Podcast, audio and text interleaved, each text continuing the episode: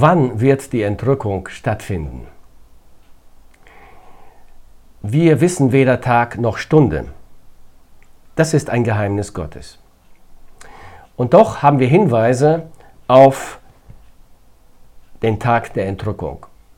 Christen, die an der göttlichen Inspiration und an der Irrtumslosigkeit der Heiligen Schrift festhalten, glauben an die Entrückung und vertreten in der Regel eine dieser beiden Positionen. Entweder die Gemeinde wird erst nach den sieben Jahren der großen Drangsal unter der Herrschaft des Antichristen entrückt werden, oder zweitens, die Gemeinde wird vor den sieben Jahren der Trübsal entrückt werden. Die zwei Positionen gibt es, weil es Indizien und Hinweise in der Bibel gibt, die diese zwei Szenarien zuzulassen scheinen. Wir müssen zugeben, dass es in der Bibel keine klare Aussage gibt, die lautet, die Gemeinde wird vor der Trübsal entrückt werden oder die Gemeinde wird nach der Trübsal entrückt werden. Die Frage des Zeitpunktes der Entrückung bleibt deshalb eine Erkenntnisfrage.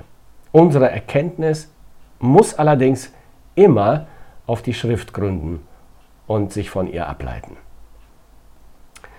Warum nach Meinung vieler Bibelausleger die Entrückung vor der großen Bedrängnis stattfinden müsste, darauf möchte ich jetzt eingehen. Das ist nämlich auch meine Meinung. Viele Ausleger der Bibel und ähm, viele Theologen gehen davon aus, dass die Gemeinde zuerst entrückt wird und erst dann werden die schlimmen und schrecklichen Dinge auf dieser Erde passieren und der Antichrist die Macht an sich reißen. Es gibt dafür Argumente. Erstens, der Aufbau der Offenbarung des letzten Buches der Bibel liefert starke Hinweise, die darauf hinzudeuten scheinen. Wir lesen in Kapitel 4, Vers 1, Johannes sagt, danach siehe, äh, sah ich und siehe, eine Tür war aufgetan im Himmel, und die erste Stimme, die ich mit mir hatte reden hören, wie eine Posaune sprach, steig herauf, ich will dir zeigen, was nach diesem geschehen soll. Johannes hat bis jetzt im Buch der Offenbarung bei seinen Visionen alles von der Ebene der Erde aus gesehen und darüber berichtet. Jetzt aber wird er aufgehoben in den Himmel, erlebt sozusagen zeichenhaft oder symbolisch oder im Geiste, wir wissen nicht genau, wie er es erlebt hat, eine Entrückung in den Himmel. Und von jetzt an schaut er alles, was er noch zu schauen hat und zu berichten hat, vom Himmel aus. Warum? Weil ab jetzt beginnt die Beschreibung der großen Trübsal im Buch der Offenbarung. Und ich denke, Johannes erlebt hier das, was die Gemeinde zu dem Zeitpunkt äh, ganz konkret erleben wird. Die Gemeinde wird aufgehoben, wird nicht beteiligt sein an diesen schrecklichen Ereignissen, die auf der Erde geschehen werden und wird das Ganze vom Himmel aus betrachten.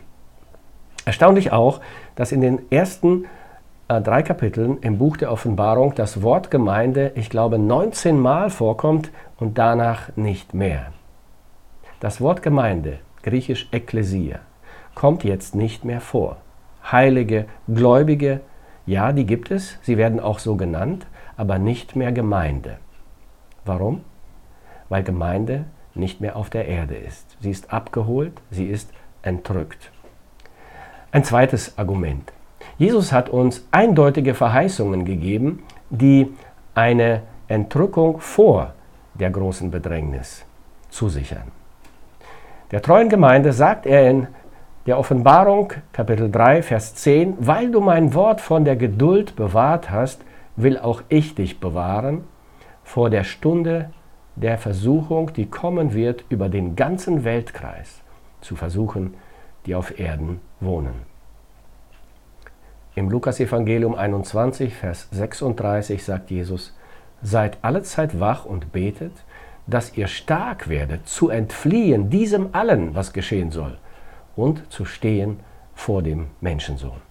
Das scheinen sehr klare Versprechen, Verheißungen Jesu zu sein, dass er uns vor dieser schlimmen Zeit zu sich abholen wird. Ein drittes Argument. Die große Bedrängnis ist eine Entfaltung des Zornes Gottes über die gottlose Welt. Die Gemeinde der Gläubigen wird aber der Zorn Gottes nicht treffen. Die Gemeinde ist vom Gericht befreit. Und es wäre seltsam, wenn der Zorn Gottes seine geliebte Gemeinde, seine Kinder treffen sollte. Ja, Gottes Zorn ist immer gegen die Sünde und die Gottlosigkeit gerichtet und Gott wird diese Welt richten, aber dieses Gericht, das sich entfalten wird in den sieben Jahren der großen Trübsal, wird die Gemeinde nicht treffen.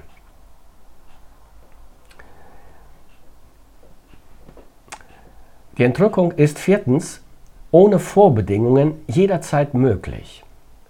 Die sichtbare Wiederkunft Jesu aber ist an Bedingungen geknüpft.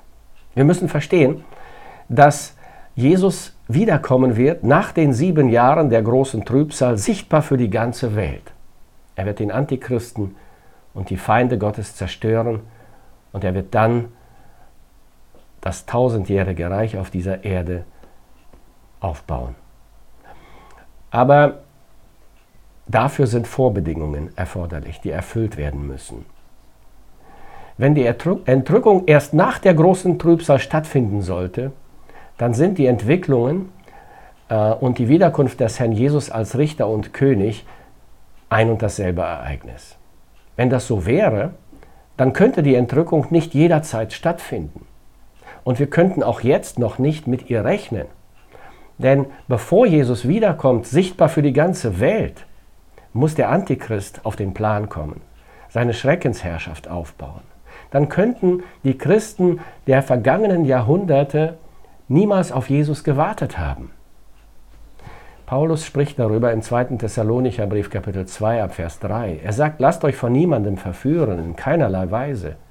Denn zuvor, bevor der Antichrist kommt und Jesus wiederkommt, sichtbar für die ganze Welt, muss der Abfall kommen und der Mensch des Frevels, der Sünde, der Antichrist offenbart werden, der Sohn des Verderbens.